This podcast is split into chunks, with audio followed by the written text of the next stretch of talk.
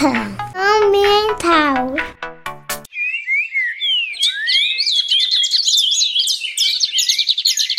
Alerta.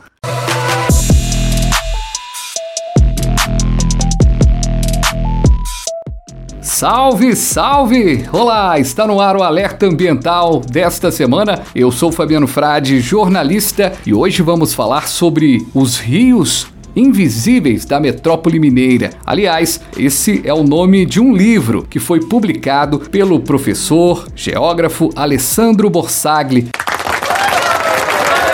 Ele que bate um papo com a gente, capital mineira planejada e rios invisíveis pela metrópole mineira.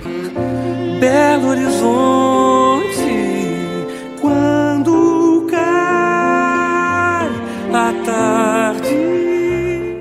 Olá, professor, tudo bem? Opa, tudo bem e você? Na paz demais. E já começando, Alessandro, o que destaca esse seu livro? Ele é um livro que contém toda a pesquisa que eu realizei sobre o processo de evolução urbana de Belo Horizonte a partir da, das intervenções na rede hidrográfica do município, né? nas bacias dos Ribeirões Arrudas e Onça. Então eu faço uma abordagem a partir dos planos para a construção da capital, iniciados no ano de 1894 até a atualidade. E para mostrar para as pessoas não só o que se perdeu, né, mas também tudo que acarretou após as intervenções na rede hidrográfica, como os transbordamentos, perda de qualidade de vida, né, aumento da temperatura, falta do, da relação entre a cidade e o rio, e que os rios já habitam, né, esse nosso sítio, que é esse nosso território, muito antes de nós, né, e por exatamente faltou muito respeito pela cidade, em parte pelos construtores, né, e pelas administrações municipais, com os elementos naturais. Foi um rio que passou em minha vida e meu coração se deixou levar. Alessandro, e falando dessa questão dos rios invisíveis, claro que a gente está destacando aqui Belo Horizonte, que é resultado do seu livro, mas a gente pode falar de rios invisíveis em diversas outras metrópoles, outras cidades de grande porte?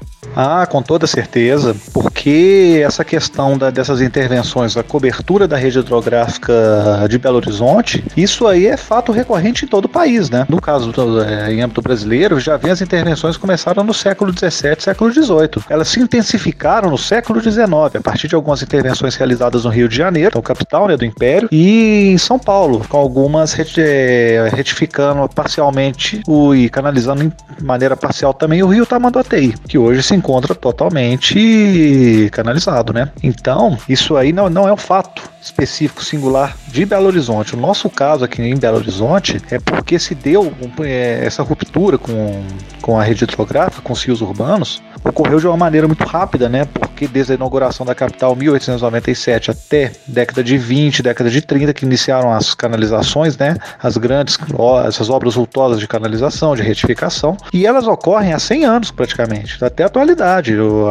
As, essas intervenções elas não param, né? Sempre a prefeitura está anunciando aí, de uma maneira até muito falsa, de que as canalizações vão resolver o problema dos transbordamentos. Na verdade, as canalizações potencializam os transbordamentos. E não é um fato exclusivo de Belo Horizonte. Acontece no Rio, acontece em São Paulo, acontece em cidades médias aqui próximas à capital mineira, próximas a São Paulo. No sul do país acontece, acontece na em Recife, em Salvador. Não é um fato característico, é um fato singular a Belo Horizonte. Isso, infelizmente, é disseminado por todo o Ocidente, na verdade.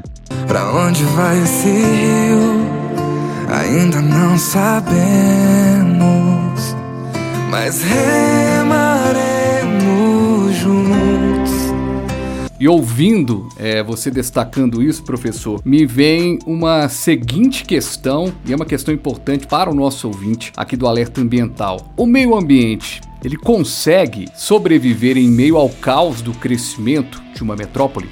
Ah, sobrevive, com certeza.